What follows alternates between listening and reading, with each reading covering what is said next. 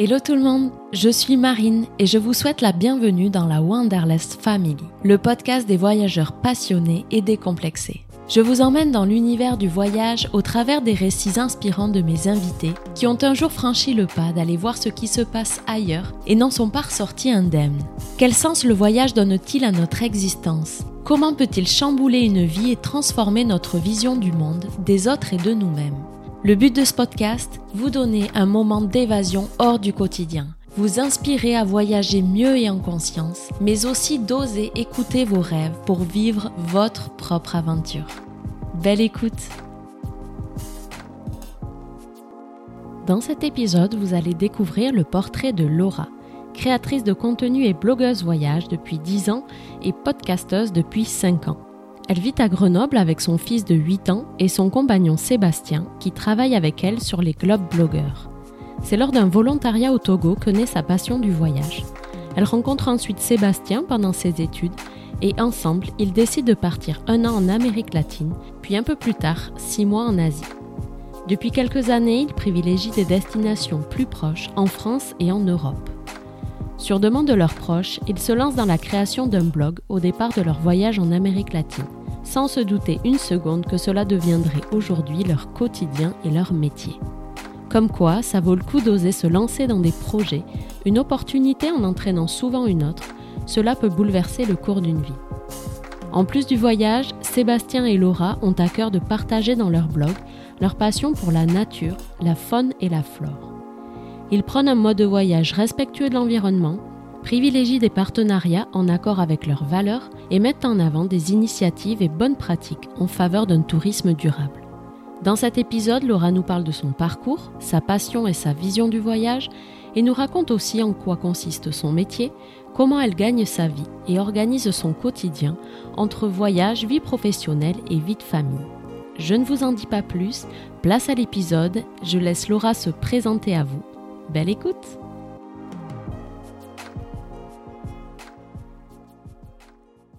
Euh, je suis Laura, et alors comment je pourrais me présenter? Je dirais que je suis euh, créatrice de contenu, donc blogueuse, podcasteuse euh, voyage.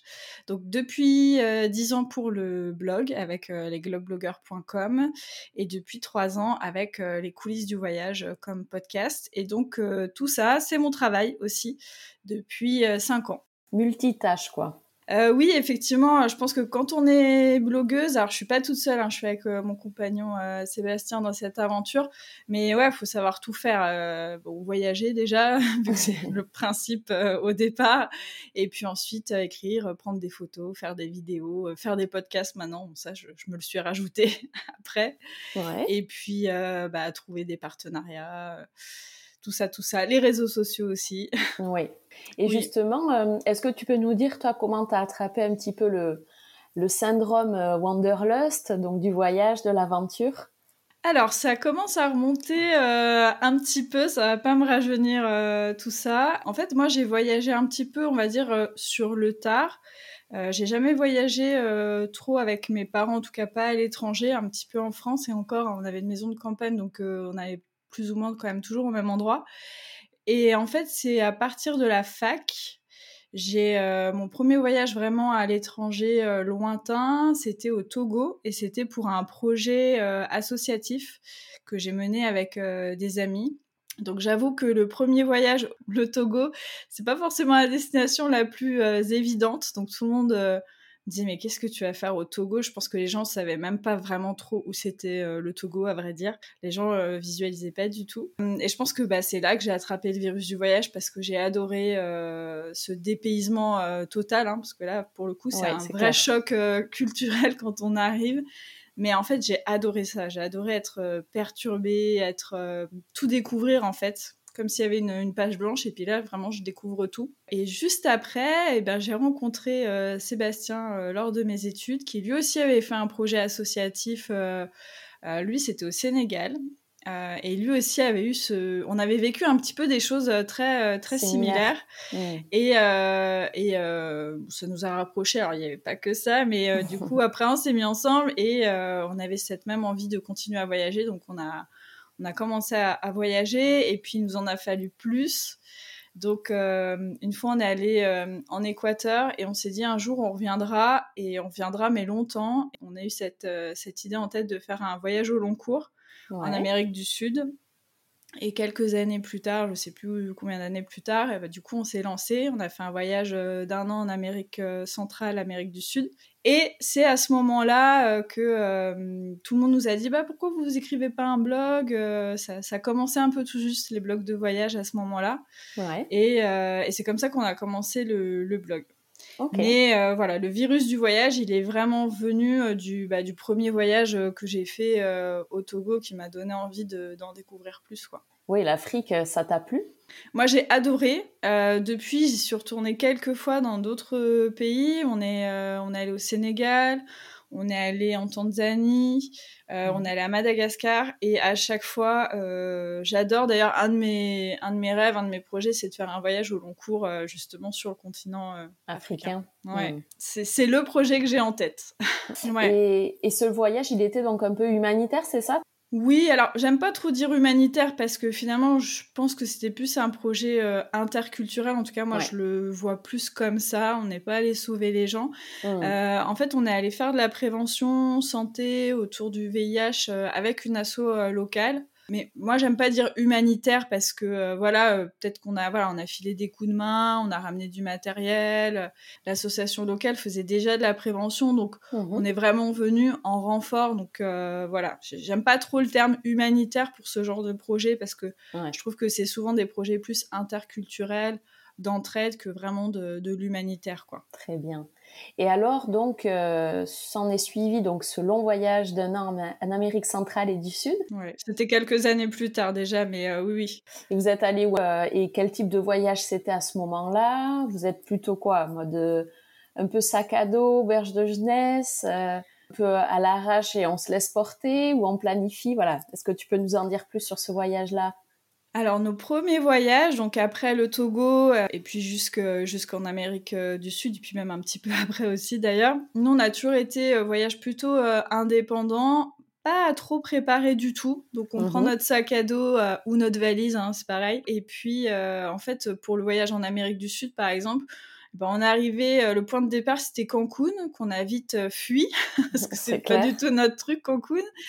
Et en fait, euh, ben, on n'avait pas un itinéraire tout tracé, on savait qu'on voulait aller jusqu'en Argentine. Donc l'avantage c'est que l'Amérique centrale, l'Amérique du Sud, quand on regarde, c'est assez linéaire, donc l'itinéraire il est assez logique. Logique. Après, on peut choisir plus ou moins certains spots, mais grosso modo, euh, voilà, c'est quand même assez simple. Euh, et puis en fait, on allait de point, euh, de point en point en fonction de nos envies. Et puis on arrivait dans, dans le centre-ville, par exemple, du village ou de la ville. Et puis on allait toquer aux portes des hébergements, voir la tête qu'ils avaient, et puis trouver un hébergement comme ça. Donc c'était vraiment à l'arrache. Au jour le jour. Voilà, faut savoir que quand on a fait ce voyage en Amérique du Sud, euh, c'était il y a 10 ans. Hein. Donc il y avait Internet, mais de mémoire, euh, on n'avait pas encore des smartphones. Donc, donc voilà, on n'avait pas toutes les applications qui aujourd'hui euh, facilitent beaucoup les choses. Donc nous, on faisait comme ça. ça permettait d'avoir des hébergements très économiques parce que voilà, on voyageait plutôt petit budget, euh, on cherchait pas forcément euh, les hébergements les plus fous, etc. Donc, euh, donc on voyageait comme ça, et puis après on se renseignait sur place sur les choses à faire, et puis ça se faisait progressivement. Et d'ailleurs, on a refait un petit peu, euh, un petit peu le même principe, en un peu plus organisé quand on est parti plusieurs années plus tard, six mois en Asie. alors là, des fois, on réservait un peu les hébergements peut-être un ou deux jours à l'avance parce qu'effectivement, bah, il y avait les applis, puis on voyageait avec notre fils à ce moment-là, donc euh, on avait moins envie de se trimballer avec nos, mmh. valises et notre enfant sous le bras euh, à chercher les hébergements. Mais, euh, mais sinon, fonctionnait comme ça. Et puis, transport en commun. donc, on a fait l'Amérique centrale, l'Amérique du Sud en transport en commun avec les bus. ça se fait très très bien. C'est des destinations qui sont hyper faciles pour voyager sans voiture. Mmh. Euh, les endroits euh, qui sont pas trop accessibles en transport en commun, bah, du coup, on peut faire euh, des excursions, par exemple, à la journée, qui permettent voilà, de, pallier ce, manque de, transport en commun, par exemple. Mais non, ça se fait hyper facilement. Quoi. Et c'est quoi les, les, pays un petit peu qui vous ont marqué sur ce voyage Amérique centrale, Amérique du Sud? Est-ce que tu peux nous en dire plus? C'est marrant, c'est souvent la question qu'on pose. Et pour le coup, des fois, quand on me demande le pays que j'ai préféré de tous les voyages que j'ai fait, euh, j'ai toujours un petit peu de mal à, répondre à cette question. Autant en Amérique du Sud, il y, a quand même un pays de cœur qui est la Colombie. Euh, et qui est, je pense, le point commun de beaucoup, beaucoup de gens qui, euh, qui ont fait ce voyage justement au long cours en Amérique du Sud. Nous, quand on rencontrait des voyageurs, bah, pareil, on leur posait la question. Euh, qu'ils aillent dans un sens ou dans, dans un autre, s'ils étaient passés par la Colombie, tous disaient que la Colombie, c'était... Euh, un peu à part. Ouais, mm. c'est un pays à part. Alors, pareil, il faut le remettre dans le contexte. Je sais pas comment c'est maintenant, mais il y a dix ans, en fait, le, la Colombie sortait tout juste de la période avec les FARC. Euh, elle commençait à se réouvrir aussi au tourisme, que ce soit le tourisme d'ailleurs local. Les Colombiens pouvaient de nouveau un petit peu circuler au sein de leur pays et puis aussi s'ouvrir au tourisme international. Et du coup, en fait, les Colombiens, ils étaient tellement déjà contents de pouvoir voyager euh, chez eux et de rencontrer des voyageurs qui faisaient l'effort de venir euh, chez eux aussi, mmh. qu'en fait il y avait un accueil mais euh, enfin de folie quoi. On a des très très bons souvenirs, on a fait des très très belles rencontres avec des Colombiens qui justement eux-mêmes voyageaient, donc en fait on a découvert le pays euh, aussi en même temps qu'eux quelque part. Donc c'était c'était vraiment des superbes moments. Et puis c'est un pays euh, avec une très très belle diversité de paysages. Culturellement c'est hyper intéressant aussi parce que c'est un pays de métissage. Euh, donc en fonction des régions, bah, on a l'impression d'être dans des pays différents. On y mange bien aussi. C'est un des pays d'Amérique du Sud où on mange très bien, que c'est pas toujours le cas. pas toujours le cas. Puis et ouais, ouais c'est un pays, c'est un pays formidable.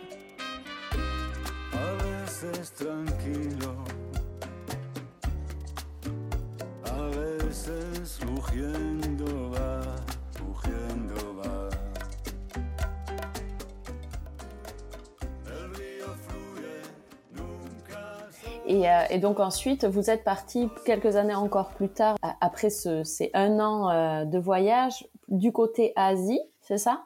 Oui, on est parti. Alors, c'est pas l'Asie du Sud-Est, c'est pas l'Asie du Sud. En fait, on est parti euh, aux Philippines, en Malaisie, euh, à Sumatra, au Sri Lanka, à Taïwan aussi. C'était le point de départ, c'était Taïwan. Donc voilà, un peu cette euh, cette région là. Donc qui est pas le, le circuit, on va dire classique Asie du Sud-Est, mais qui est plutôt voilà Asie du Sud, on va dire. Je sais pas comment, comment on nomme cette région. C'est quoi ta perception que tu as eue quand tu es arrivé là-bas et par rapport à l'Amérique euh, centrale et du Sud euh? alors, la grosse différence entre notre voyage euh, en Amérique latine et notre voyage en Asie, c'est déjà la langue. Euh, et du coup, le, rapport que tu peux avoir avec euh, les personnes, c'est vrai que ce qui est chouette en Amérique latine, si tu parles espagnol, hein, bien sûr, mm. c'est que tu peux beaucoup, beaucoup communiquer avec les gens. Tu as cette langue un peu commune, même s'il y a des, endroits en Amérique du Sud où, euh, quand tu vas dans les petits villages, les gens parlent pas forcément toujours bien espagnol, mais quand même, Ouais. Grosso modo, voilà, c'est quand même superbe. Euh, en Asie, c'est moins le cas. Il euh, y, a, bien sûr l'anglais, mais c'est pas partout que les gens parlent bien anglais. Hmm. Euh, moi-même, l'anglais n'est pas ma langue de prédilection. Ah donc ça, c'était le, gros, le, la grosse différence qui fait que les rencontres sont peut-être moins, tu vas peut-être moins, profondément dans, hmm. dans, des discussions et tout. Donc c'est le côté qui peut être, en tout cas pour moi, un peu plus frustrant. Et puis après, bah, culturellement, en fait, en Asie, bah, c'est un peu comme en Amérique du Sud, chaque pays est très très différent aussi. Euh, surtout là, euh, vraiment l'itinéraire qu'on avait choisi, pour le coup, les pays, ils n'ont vraiment rien à voir euh, entre eux, quoi. Hein. Entre Taïwan, Philippines, ça n'a rien à voir. Même entre les Philippines et l'Indonésie, on se dira c'est proche, c'est des îles, etc. Et pas du tout en fait. Par exemple, les Philippines, c'est assez latino comme état d'esprit. Moi, c'est ça qui m'a marqué aux Philippines il y a une colonisation à un moment donné euh, espagnole, etc. Mais ça se ressent aussi dans, je sais pas, dans la manière de vivre, dans la musique que, que les gens écoutent, etc. Alors qu'en Indonésie, c'est à Sumatra, par exemple, c'est beaucoup plus traditionnel, etc. C'est très différent. Bon, moi, j'ai bien aimé justement cette grosse différence qu'il y avait entre, entre les pays. Oui, tu, tu, sentais vraiment que tu changeais de pays, d'atmosphère, ah, oui, oui, tu te rebaignais dans autre chose. Et... En Amérique du Sud aussi, hein, d'ailleurs, parce que les, gens, souvent, ils peuvent avoir tendance que tout se ressemble. Mais, euh, même en Amérique du Sud, quand tu passes du Pérou en Bolivie, tu sens que tu n'es pas dans le même pays du tout. Hein. C'est vraiment très très flagrant. Enfin, moi en tout cas, je l'ai vécu comme ça. Et pendant ces, ces voyages-là, est-ce que tu gardais des traces, toi, des souvenirs de ce voyage? Est-ce que tu avais des habitudes déjà du type euh, écriture, euh, prendre des photos, faire des dessins, des carnets de voyage ou... Dès que j'ai commencé à voyager, euh, j'ai eu des, des, carnets de voyage, donc où je notais des choses. Par exemple, au Togo, euh, je me rappelle, j'avais un petit carnet, je l'ai toujours d'ailleurs. Alors souvent, je le commençais et j'avoue que à partir d'un moment dans le voyage, je ça continue. Ouais, ouais, ça, pour être tout à fait honnête. Mais euh, et pour les autres voyages, c'est pareil, j'ai eu des carnets euh, plus ou moins euh, fournis. Et puis après, bah, à partir du moment où on a eu le blog, donc c'était au début du, du voyage d'Amérique du Sud, et ben en fait, euh, alors je, je me rappelle plus trop si on faisait, on faisait les articles plus ou moins euh, en différé, euh, mais bon. À votre retour peut-être? Non non, on, les avait, on, on, avait fait des articles aussi sur place. Ouais. je me rappelle, on avait un tout petit ordi portable d'une qualité vraiment très très médiocre, donc nos premiers mm. articles c'était pas la folie, hein, c'était pas, c'était pas très long. Les photos du coup on les retraitait sur ce ce petit PC là portable donc, il y a beaucoup de, de, nos premiers articles qu'on a, on a tout réactualisé, réécrit, euh, remis euh, les photos, etc. Mais du coup, voilà, le, le blog a, est devenu notre carnet de voyage, en fait. même si on n'écrivait pas forcément euh, sur le moment. Bon, on a quand même suffisamment de mémoire pour, pour se rappeler quelques semaines après ou quelques mois après. Donc, euh, donc maintenant, oui, notre blog, en fait, c'est notre carnet de voyage. Bien sûr. Et ça, c'était quelque chose qui te plaisait, toi, justement, d'écrire, de, de, raconter. Euh, dans quel objectif vous aviez un petit peu créé? Donc, tu parlais de, de ta famille, de donner des nouvelles. Mais est-ce qu'il y avait aussi un objectif de créer une communauté, de donner les bonnes adresses pour d'autres voyageurs, ce genre de choses-là? Alors, en fait, pas du tout. Au départ, alors moi, j'étais pas spécialement euh, axée sur l'écrit. En fait, je l'ai pas dit, mais dès nos premiers voyages, moi, j'étais plutôt euh, axée sur la photo. Je faisais déjà de la photo euh, un petit peu avant de voyager. Et ça, par contre, lui, il aimait bien écrire. Il avait déjà eu un petit blog quand il était parti plusieurs mois au Sénégal, voilà, pour un projet. Donc, il avait un, je sais pas, c'était pas un skyblog, mais enfin, j'ai l'air d'être un dinosaure. je dis ça, mais voilà, c'était les, voilà, les, les prémices. voilà, les prémices. Et du coup, en fait, quand notre famille et nos amis nous ont dit, vous voulez pas écrire un blog, etc., bah, à force de l'entendre, nous, on, l'a créé ce blog-là, mais au départ, c'était vraiment plus euh, pour donner des news à tout le monde euh, au mmh. même moment et puis pour partager aussi notre euh, voyage. Mais c'était pas du tout dans l'optique d'en faire notre travail plus tard, de construire une communauté. On mmh. s'est au départ, on s'est même pas dit qu'il y avait des gens extérieurs à, aux gens qu'on connaissait qui allaient nous lire. Pas du tout, du tout. Et la première fois qu'on a eu des retours de, lecteurs ou des gens qui nous écrivaient, etc., on s'est dit Ah bon? Il y a des gens qui nous lisent, comme c'est curieux. D'ailleurs, au départ, on n'avait pas de réseaux sociaux euh, liés au blog. C'est venu euh, plus tard, je ne sais pas combien de temps après. Ça existait peut-être pas déjà, non? Si, si, ça existait. si, si, si, si, il y avait, euh, il y avait Facebook. Ouais, Facebook au moins, ouais. Instagram, je sais pas, peut-être. En tout cas, s'il y avait Facebook, mais on n'avait pas créé de, compte Facebook tout de suite. Et puis voilà, c'est venu euh, petit à petit. En fait, on s'est pris au jeu. C'était assez gratifiant de voir qu'il y avait des gens qui, nous lisaient, euh, pour qui c'était utile aussi, parce que euh, c'est vrai que quand on a fait ce voyage-là en Amérique du Sud, il y avait très peu de contenu à ce moment-là sur, sur l'Amérique du Sud. Il y avait des gens qui faisaient des tours du monde, etc. Mais c'est vrai que spécialement sur cette région du monde-là, il n'y avait pas forcément énormément de contenu. Parce que c'est aussi le début des blogs voyage. Hein. C'est pas comme euh, aujourd'hui où voilà, il y a une profusion de blogs voyage dans tous les sens. C'était vraiment pas le cas euh, à l'époque. Donc il y avait des gens qui trouvaient vraiment des informations euh, utiles. Donc après, on, a été un petit peu plus précis dans ce qu'on écrivait, on essayait de donner plus d'informations pratiques, etc. Et puis après, de fil en aiguille, en fait, on a été contacté pour écrire pour d'autres, notamment pour une compagnie aérienne. Il y a ça, remonte aussi. Et puis on s'est dit, ah tiens, il y a des gens qui sont prêts à nous payer pour, euh, pour qu'on écrive pour eux, encore plus curieux. Même quand on est revenu euh, du coup de notre voyage en Amérique du Sud, on a continué à, à écrire bah, déjà euh, tous les contenus qu'il y avait sur ce voyage-là. Après, on a continué à voyager donc de manière moins longue parce qu'on avait un travail à cette époque-là, mais on continue à faire des voyages voilà une à deux fois par an, donc on on actualisait aussi le blog avec ces, voyages-là. Et puis euh, voilà, on s'est pris au jeu en fait euh, d'être lu, euh, d'avoir cette communauté un peu qui grandit avec nous, d'avoir des, des, personnes qui trouvaient que c'était intéressant ce qu'on faisait. Et puis ce qui fait que quatre ans plus tard, bah, on a décidé d'en faire notre métier. Et alors, avant que tu nous expliques un petit peu cette transition-là, qu'est-ce qui est important pour vous, euh, justement, de mettre en avant par rapport à d'autres blogs ou par rapport aux destinations que vous découvrez? C'est quoi, vous, votre patte un peu euh? Alors, nous, il faut savoir que avant d'être blogueur, on avait un vrai métier, comme j'aime le dire. c'est un vrai métier aussi, un créateur de contenu, mais c'est un peu la blague. Mais disons, un métier euh, plus ancré sur une réalité voilà, sociale. Donc, moi, je travaillais en éducation à la santé. Sébastien, il travaille en éducation à l'environnement. on mhm. travaille tous les deux dans le monde associatif. On a tous les deux fait des études euh, qui mêlent euh, science et vulgarisation scientifique. je dis tout ça parce qu'en fait tout ça ça teinte en fait les contenus qu'on fait aujourd'hui c'est-à-dire qu'on aime bien au-delà de dire les trucs à, voir et à faire on aime bien alors peut-être pas dans 100% de nos articles mais dans beaucoup de nos articles essayer de, décrire un petit peu euh, c'est quoi les spécificités d'un territoire, euh, essayer aussi de, soulever des questions par rapport aux, enjeux sociaux qu'il y a. Euh, alors on le fait de manière très subtile, hein, ça reste quelque chose qui reste grand public.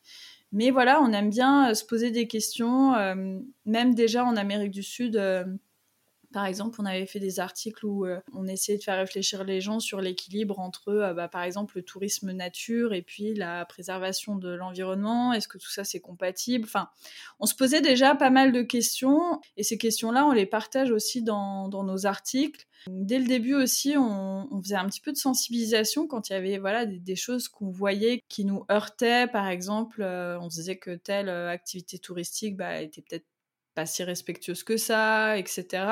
Et eh ben, euh, on le disait aussi dans nos articles, voilà, on disait que voilà, on avait fait cette activité, mais que bah, après coup, euh, ça nous posait quand même quelques questions.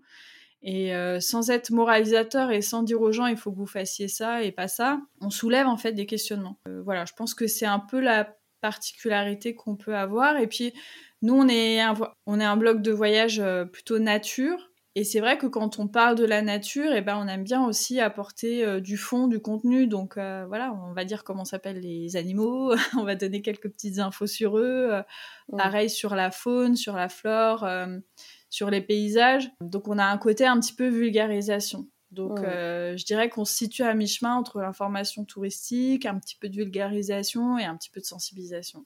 Ouais, vous êtes quand même très tourné sur la nature. Quand on voit votre manière de présenter un pays, une destination, c'est vrai qu'il y a quand même euh, beaucoup d'activités, euh, oui. nature, euh, animaux, faune, flore. ça, c'est chouette aussi. Oui, c'est ça qui nous anime beaucoup dans la plupart de, nos voyages. Hein. C'est vraiment cette découverte avec voilà, des paysages, des écosystèmes.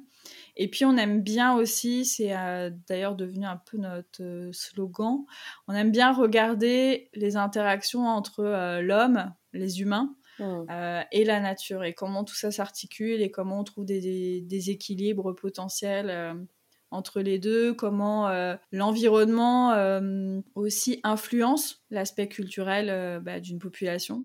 Parce que voilà, c'est pas pareil par exemple de vivre en pleine montagne que de vivre dans un désert, forcément l'environnement dans lequel on vit, il va, il va impacter, il va influencer aussi euh, l'aspect culturel. Et ça, on aime bien aussi le, en parler. Le mettre en avant, ouais. ouais. Hmm. Et ça, c'est, je pense que c'est un peu particulier quand même par rapport à ce qu'on fait, ouais. Ouais. Et vous prenez un mode de voyage aussi un peu plus durable, un peu plus éco-responsable. Et pour toi aujourd'hui, c'est possible ou quels sont les ingrédients en tout cas pour arriver des fois à concilier le voyage, parfois lointain, et un peu une certaine éthique? Alors, ça reste toujours compliqué parce que forcément, voyager, ça a un impact. Alors, plus ou moins en fonction de la manière dont on le fait. Euh, donc je dirais que oui, il y a des voyages qui sont euh, quand même euh, plus éco-responsables que d'autres. Plus on voyage par exemple près de chez soi avec des moyens de transport doux, plus déjà ça a des chances d'être responsable. C'est vrai que le transport quand même, ça reste un des principaux émetteurs de, carbone si on prend que l'aspect écologique. donc forcément oui, si on voyage plus proche de chez soi, en vélo, à pied ou en transport en commun, forcément, on gagne des points sur euh, l'aspect euh, durabilité des choses. Après, euh, c'est vrai que c'est une question épineuse, hein, la question de l'avion. Nous-mêmes, on n'a pas encore. voilà, c'est compliqué. je vais pas dire du tout le, le, contraire. Moi, je je fais pas partie des gens qui vont forcément dire aux personnes arrêtez de prendre l'avion. Moi, je l'ai beaucoup pris. Euh, je continue à le prendre de, temps à autre et donc je, trouverais ça assez hypocrite de dire aux gens euh, ne faites pas ce que j'ai fait. Après, euh, je pense que c'est important quand même de se questionner sur un usage raisonné. De toute manière, moi je trouve que quand on part loin, c'est bien d'avoir du temps pour le faire. Ne serait-ce que pour profiter de l'expérience et pour vraiment avoir cette sensation d'immersion d'essayer de un peu toucher du doigt la réalité d'un pays, même si même en quelques semaines on le fait pas réellement, mais c'est bien de partir loin si vraiment on, on prend le temps de comprendre qu'est-ce que ce lointain-là nous apporte, c'est-à-dire euh, l'aspect culturel, le dépaysement, etc. Si on part euh, trop peu de temps, en fait, on n'a pas le temps de le saisir. Donc pour moi, ça n'a pas forcément beaucoup de sens. Et d'ailleurs, c'est pour ça qu'on est parti plusieurs fois euh, longtemps. C'est parce qu'on voulait vraiment prendre ce temps-là parce que ça apporte quelque chose vraiment en plus. Et, euh, et c'est pour ça aussi qu'on n'est pas forcément reparti très très très très loin euh, ensuite euh, si on n'avait pas au minimum voilà trois semaines à y consacrer. bon après maintenant on a un enfant donc des fois ça complexifie aussi les choses. Il y a aussi des réalités que chacun a par rapport à son travail, le nombre de semaines de congés limités, etc. Donc voilà. Mais voilà on essaie de d'avoir un usage raisonné. Par exemple, partir en week-end en Europe euh, en prenant l'avion, non, ça n'a pas, ça pas tellement de sens euh, pour mmh. nous, par exemple. Prendre l'avion à l'intérieur de la France, euh, ça n'a pas de sens pour nous non plus. Donc euh, voilà, c'est plus réfléchir à euh, ce que ça nous apporte et puis aussi euh, se dire qu'on peut aussi faire des voyages proches de chez soi qui sont aussi intéressants. Après, c'est sûr que le dépérisement culturel qu'on a en allant, je sais pas, dans la Creuse et au Togo, c'est pas le même. Pour autant, des fois, on peut être plus dépaysé à l'intérieur de son propre pays qu'en allant dans un autre pays. Tout dépend aussi comment on voyage. On peut très bien voyager à l'autre bout du monde et pas du tout être dépaysé parce qu'on va être, euh, on va choisir par exemple des gros hôtels euh, hyper occidentalisés, on va pas rencontrer la population locale, etc. Donc on peut euh, être au fin fond de l'Afrique comme on serait au cœur de Paris, quoi. Tout dépend comment, comment on voyage aussi. C'est sûr. Moi, ce qui m'intéresse, c'est vraiment toujours d'essayer de m'approcher de ce qui fait la spécificité d'un lieu. C'est ce qui me semble intéressant. Donc les lieux qui vont être très aseptisés, euh, très euh, uniformisés, ça va pas tellement m'intéresser quoi. Et du coup, tout à, l'heure, donc tu nous disais qu'il y avait eu, euh, donc ça fait dix ans que vous avez commencé le blog et cinq ans que vous en vivez. Aujourd'hui, est-ce que tu peux juste nous dire euh, comment on arrive à vivre d'un blog, euh, comment vous vous y arrivez, quel type de partenariat, comment ça se passe? Alors, il y a plusieurs euh, modèles économiques hein, sur les blogs. notre modèle économique, il est constitué d'une diversité de ressources. Donc la première, c'est tous les reportages qu'on va faire en partenariat avec des offices de tourisme ou avec des acteurs touristiques, donc principalement en France hein, en ce qui nous concerne. Euh, donc ça facilite un peu la question du tourisme durable parce qu'on voilà, on fait du tourisme quand même de proximité. Euh, et là en fait on est rémunéré à la fois pour les contenus qu'on va produire sur nos supports, donc notre blog, nos réseaux sociaux, euh, éventuellement notre podcast aussi parce qu'on commence aussi à, à faire du contenu pour les offices de tourisme sur notre podcast. Euh, donc ça, voilà, c'est la partie principale. On vend aussi euh, du contenu à l'issue de ces reportages-là. Donc par exemple, les offices de tourisme, ils ont un grand besoin d'avoir euh, des photos, d'avoir des vidéos pour animer leurs propres hmm. réseaux sociaux, par exemple. Donc on est aussi, c'est pour ça que je dis qu'on est aussi créateur de contenu parce qu'on crée du contenu aussi pour pour ces acteurs touristiques-là. ensuite, via notre blog, on a aussi mis en place un système d'affiliation c'est-à-dire que euh, on a des liens par exemple vers des agences de voyage, vers euh, des assurances, vers euh, la location de voitures, des hôtels, etc. Et quand les lecteurs en fait cliquent dessus et réservent ces activités ou ces prestations, nous on touche une commission. Donc c'est pas plus cher pour la personne, mais nous on touche une commission et donc euh, en fait bah, nous électeurs, notre communauté aussi participe aussi à cette euh, rémunération de manière euh, indirecte. Donc voilà, c'est les deux sources principales. Après on peut aussi créer du contenu aussi en marque blanche, c'est-à-dire on a on a aussi fait de la rédaction web, on a aussi créé des vidéos, des choses comme ça pour voilà d'autres d'autres partenaires sans forcément que notre nom y soit associé directement, comme pourrait le faire un photographe, un vidéaste euh, un rédacteur web. Ok. Et je me demandais, est-ce que vous, le fait d'avoir ce blog, une communauté, ou en tout cas un impératif de produire euh, du contenu, euh, est-ce que ça a changé, par exemple, votre manière de voyager? Est-ce qu'il y a une différence entre partir en vacances tu vois, et créer du contenu à chaque fois ou, ou partir en voyage pour le travail? Oui, oui, oui, il y a une grosse, grosse différence. C'est vrai que... Euh, Vous arrivez à faire le... la différence entre ces, ces deux modes-là? Alors, pas toujours. En tout cas, ce qui est sûr, c'est que quand on est en collaboration, c'est pas du tout pareil que euh, si on est en voyage perso ou si on est vraiment en vacances. Je dirais qu'il y a vraiment ces trois, ces trois types de voyages. Il y a les reportages qu'on fait pour des destinations où là, euh, bah, on a un contrat, hein, donc euh, c'est vraiment un travail. On a un nombre de contenus à produire. Comme on aime bien faire notre travail, bah, on veut aussi produire les plus beaux contenus possibles. Donc oui, il y a une sorte aussi quand même de pression, même si on profite du séjour qu'on est en train de vivre, il y a quand même euh, la pression de euh, bah voilà il faut filmer ça il faut prendre ça en photo il faut bien le faire etc en fonction du nombre de contenus qu'on a à produire ouais ça peut être euh, assez assez stressant. Ensuite il y a ce qu'on appelle les voyages perso c'est-à-dire on va voyager voilà sans forcément avoir de partenariat mais on a quand même dans l'optique d'en profiter pour faire du, du, contenu sur notre blog. Où mmh. là on va quand même être beaucoup moins stress parce qu'on peut déjà gérer le temps un peu comme on veut. On est moins stressé sur la qualité entre guillemets parce que, euh, que ça nous plaise que à nous quoi. Quelque part, il y a un truc un peu comme ça. Et puis on a on a vous créez ce que vous voulez. Oui, alors on crée toujours un peu ce qu'on veut parce que euh, quand on travaille pour une destination, ils nous choisissent parce que parce qu'on fait ce qu'on fait quoi. Donc euh, mais par exemple voilà, des fois on peut avoir une commande d'une vidéo de tel format euh, alors que quand on est en voyage perso, bah, on peut décider de, faire plus ou moins de contenu. Et souvent, on en fait aussi un peu, un peu moins. Et puis surtout, on n'a pas un programme qui est euh, aussi chargé que si on est en reportage, euh, des choses comme mmh. ça. Donc ça se fait de manière plus flex et puis on n'a pas de délai quoi. Après on produit si on, ne veut pas faire une story un jour, bah on la fait pas. Si on veut faire des posts quatre mois plus tard sur ce voyage-là, on peut le faire.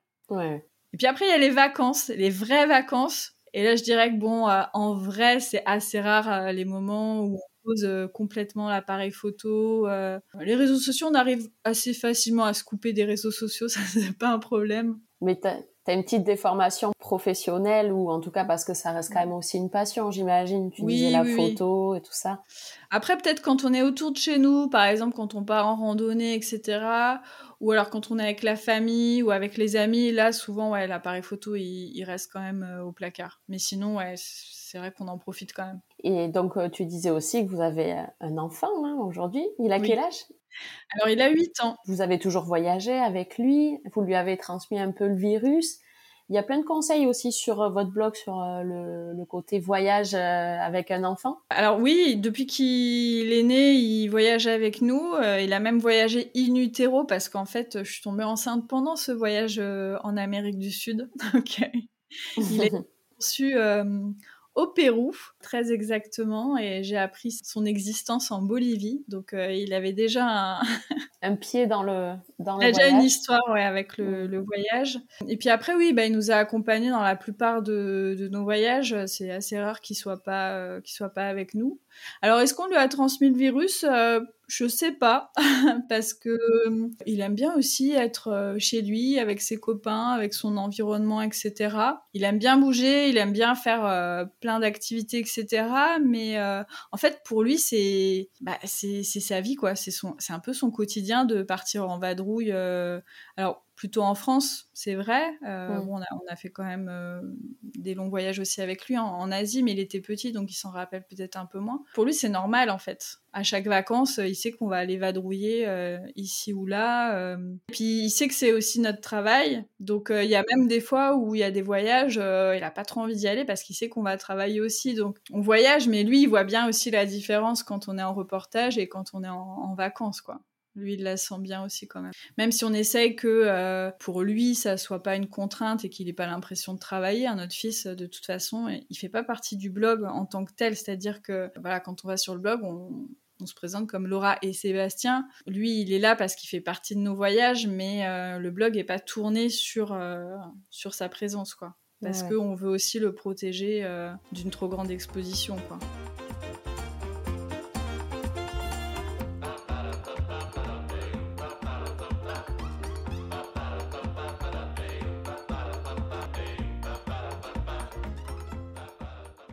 Et donc là aussi, depuis quelques années, vous avez créé donc les coulisses du voyage. Est-ce que tu peux nous en dire plus sur euh, sur ce podcast euh?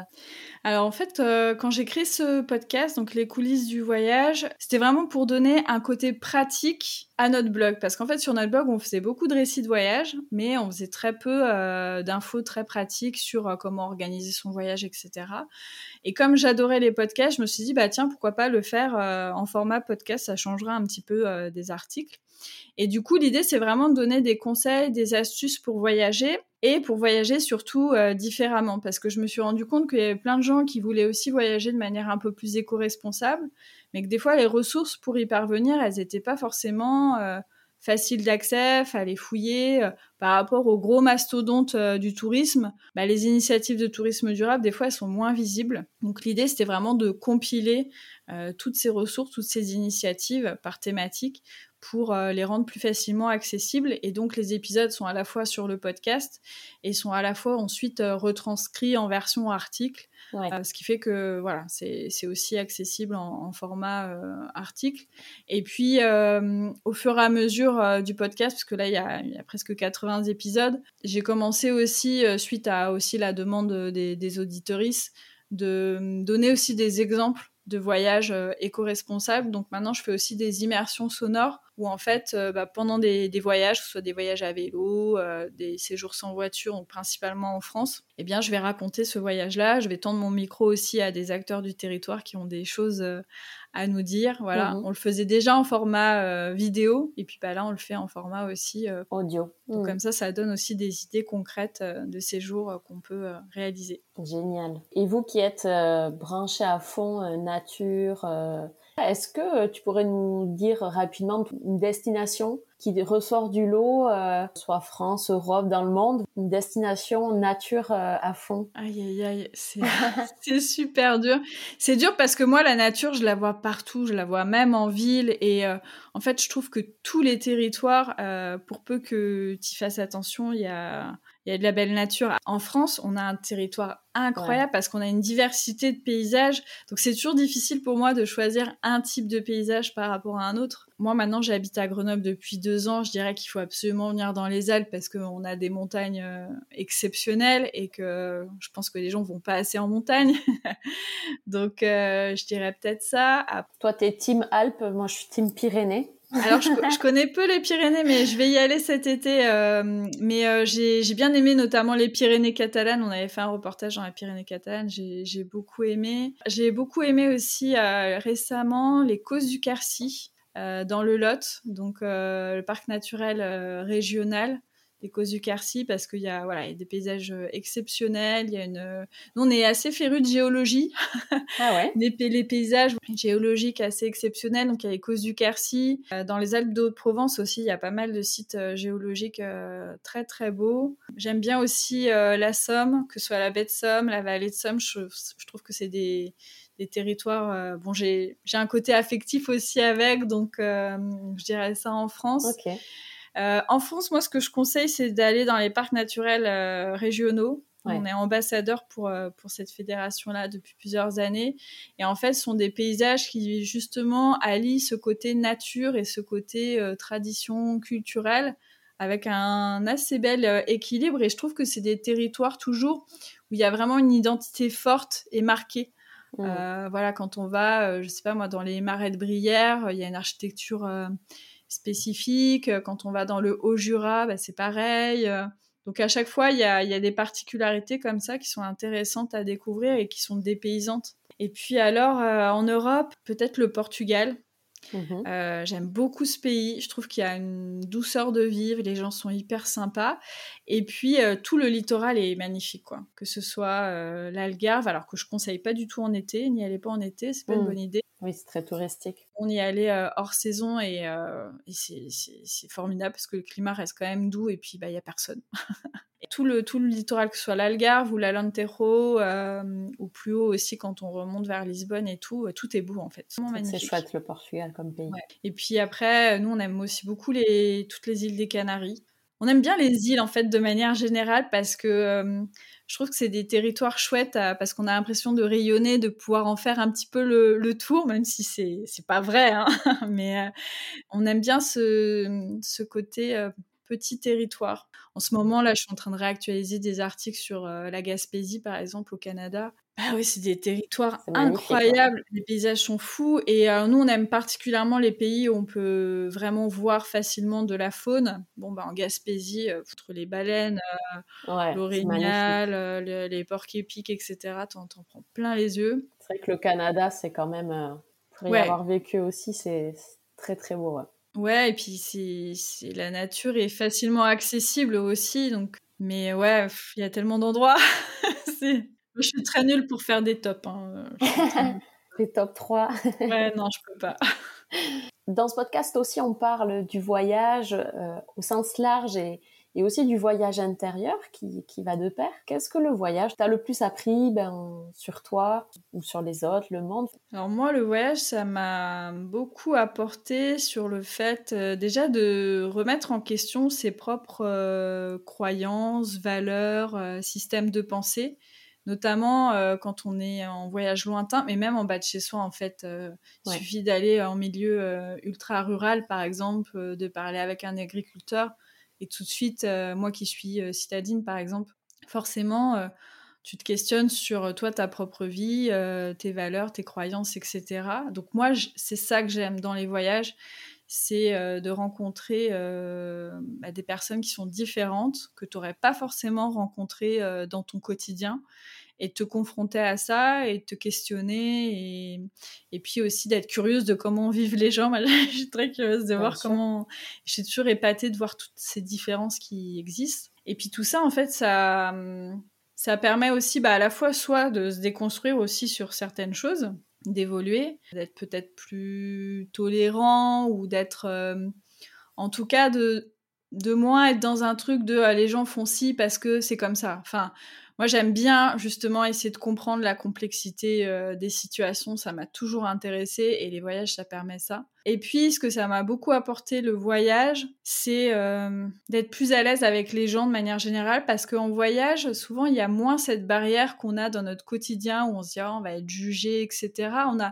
On laisse tomber euh, beaucoup de barrières. Je sais pas pourquoi, surtout à l'étranger. Moi, je suis beaucoup plus à l'aise avec les gens. Euh, souvent, les gens aussi viennent plus facilement à toi parce que justement, ils sont intrigués. C'est toi qui es exotique, donc ils viennent te voir, etc. Et du coup, ça m'a appris à être beaucoup plus à l'aise avec les gens, même après dans mon quotidien, de moins me prendre la tête, de moins me poser des questions sur euh, qu'est-ce que va penser la personne, si je vais lui parler, euh. et puis de me sentir chez moi partout. Ça, c'est vrai que depuis que je voyage beaucoup, bah maintenant je vais dans un endroit, je suis un peu chez moi, quoi, et, ça c'est assez agréable. C'est un peu bizarre des fois, mais je me sens un peu chez moi partout, quoi. Mmh. Et est-ce que tu as au quotidien une petite phrase ou un mantra ou quelque chose qui, qui te fait du bien et qui te permet un petit peu d'avancer au quotidien, une petite philosophie euh, alors, je suis très nulle pour les citations, euh, surtout spirituelles ou autres, mais euh, moi, je me nourris vraiment, vraiment de la contemplation et de l'émerveillement de, de, petites choses, quoi. Hmm. Donc euh, moi, il suffit que, tu vois, je suis sur ma terrasse, je regarde euh, une germe euh, d'une graine pousser, je vois une fleur qui s'ouvre, et c'est ça qui me, qui me fait du bien vraiment au quotidien, c'est d'avoir cette capacité à m'émerveiller d'un rien. Choses. Et ça, je l'ai acquis aussi beaucoup dans dans les voyages, quoi. De, voilà, de se poser, de prendre le temps de contempler. Et je trouve que quand on arrive à avoir cette faculté-là, bah, on peut être bien aussi partout parce qu'on voit le beau aussi euh, partout et on en a besoin vu que tout n'est pas toujours euh, très rose en réalité. Et puis tout le monde n'a pas, euh, faut le dire, hein, tout le monde n'a pas les moyens toujours de voyager, etc. Donc c'est bien aussi de, de pouvoir aussi être bien dans des voyages locaux, de voilà, je pars en rando, en bus à partir de chez moi et je vis un moment vraiment très très chouette. Et ça c'est cool de cultiver ça. Ouais, je suis d'accord. Voilà. Donc c'est s'émerveiller d'un rien, je dirais. C'est pas très joli comme citation. Mais... Oh, si, si. À peaufiner, à peaufiner, mais ce serait ça. Moi, le bonheur, il est, il est pas loin si, si, si on le regarde, quoi. Et c'est quoi les prochains projets un petit peu à venir? Alors, on a des beaux projets là euh, cet été. On va faire des infidélités à la France. Euh, on va partir en road trip euh, en amoureux. Cette fois-ci, on laisse notre fiston. on part en Norvège pour un, ah, génial. Trip. Donc là, 100% paysage, nature. on va vraiment mmh. être dedans là pendant, pendant une semaine. Et ensuite, ensuite vacances un petit peu. Euh, donc là, on va à Majorque. Euh, je parlais des îles, bah voilà, on n'a pas résisté. Alors, je sais pas si c'est la meilleure idée qu'on ait eue en, en plein été, mais euh, bah, on est parents aussi, on est un peu confrontés à, vacances scolaires. Hein. Voilà, aux vacances scolaires. Donc, on sait que c'est pas forcément, voilà, on, l'idéal. On, verra après, mais voilà, après, on ira dans des spots un peu différents et tout ça, on, verra. Puis bon, là, c'est un peu plus l'aspect aussi vacances pour se retrouver avec euh, notre fiston. Et puis ensuite, on va, on va profiter un petit peu des montagnes. Donc, on va, on va aller faire un beau projet dans les Pyrénées autour des, des refuges, refuges en famille. Euh, on va aussi un peu profiter de, bah, des environs de chez nous parce qu'il y a, y a de quoi faire. Donc euh, voilà, on a, on a un bel été qui... Qui se profile avec un petit peu de, de la bougeotte quand même. Oui, oui, bah, de toute façon, l'été, on est rarement chez nous. Donc, on a cette chance aussi d'avoir un travail qui nous permet euh, de prendre euh, deux semaines de voyage. Euh. Bon, on va créer du contenu pour le blog hein, Bien sûr. dans ces voyages-là. Donc, c'est moitié. Si vous culpabilisez un peu moins. Voilà, moitié vacances et moitié, moitié travail. Mais c'est surtout aussi, c'était un choix de notre part quand on est devenu créateur de contenu. On l'a fait aussi pour avoir plus de temps pour être avec notre fils. Donc c'est aussi pour ça, voilà, on a toutes les toutes les vacances scolaires, on est avec euh, notre fils quasiment, donc euh, même si on ah, est, euh, même si on est en reportage, on est quand même avec lui, on passe de chouettes moments avec lui, donc c'est une vraie chance, ouais, c'est sûr. Ouais. Il s'en rend pas compte. non, mais plus tard, plus tard, il se rendra compte souvent. On a besoin d'un petit temps de digestion, et puis il est un peu jeune encore pour, se rendre compte, ouais, de, de cette chance-là. Bon, super, ben, c'était super intéressant en tout cas. Euh, Laura, merci beaucoup. Bah, merci à toi. Est-ce que tu as d'autres choses comme ça à rajouter euh, à la fin pour finir?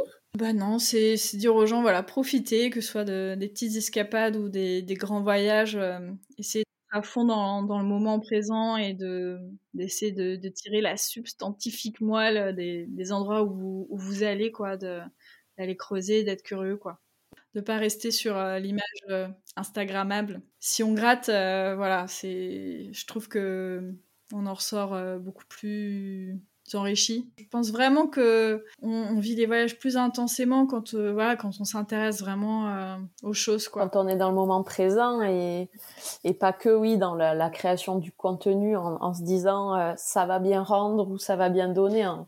Oui, et puis c'est quand même de, de vivre aussi euh, l'expérience. Euh. Oui.